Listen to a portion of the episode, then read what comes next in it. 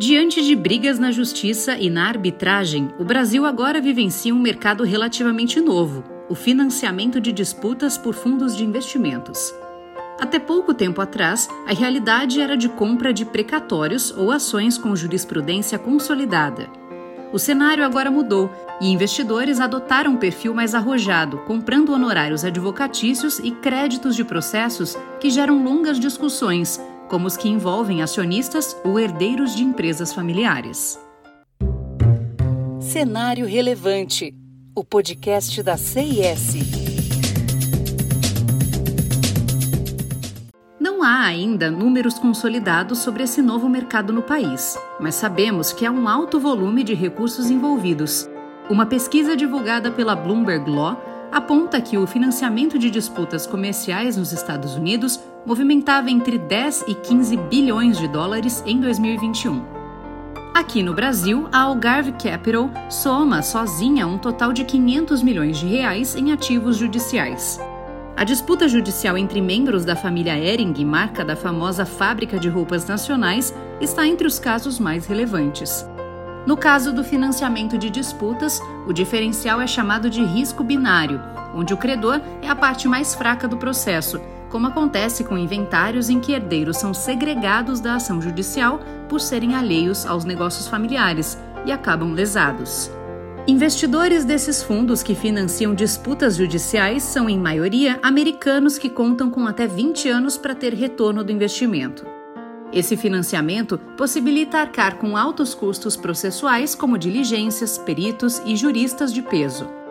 Já para as empresas envolvidas, pode ser uma solução, pois limpa contingências para passivos judiciais que impactam no preço da companhia.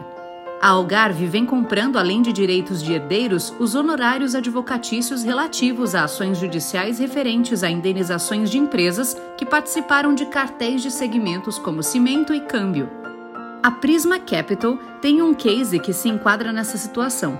1.500 produtores de laranja entraram na justiça contra uma empresa de suco de frutas, que teria confessado cartel ao Conselho Administrativo de Defesa Econômica.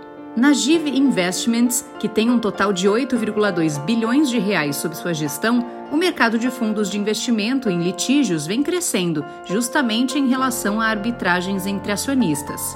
De acordo com Pedro Mota, sócio da GIV, são fundos que financiam o litígio que ainda está nascendo para arcar com a defesa de primeira linha, por exemplo.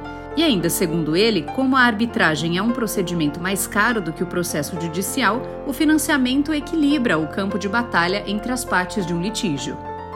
Mota reconhece, porém, que essa é uma classe de ativos de alto risco. Isso porque o financiador desses fundos ganha um percentual de direito futuro e incerto por isso, ele afirma que fazem análise de mérito, se é um bom direito, da curva de tempo, quanto tempo deve demorar a disputa, contratam economistas e pareceristas para realizarem uma espécie de auditoria da causa e ainda usam Lotex, inteligência artificial, para estimar as chances de sucesso.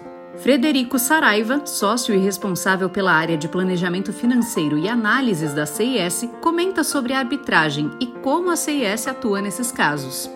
No âmbito da, da, arbitragem, a CIS ela vem nos últimos anos se especializando em, em trabalhos envolvendo principalmente dissoluções societárias via, via tribunais arbitrais. É, nesses casos, geralmente participamos como assistentes técnicos de, de uma das partes, é, no qual realizamos é, profunda análise do contexto do caso, desenvolvemos múltiplos cenários de, de apuração de haveres sempre utilizando metodologias de evaluation específicas para cada situação, além de, de, suportar desenhos e definições estratégicas juntamente com a equipe jurídica do cliente. Né?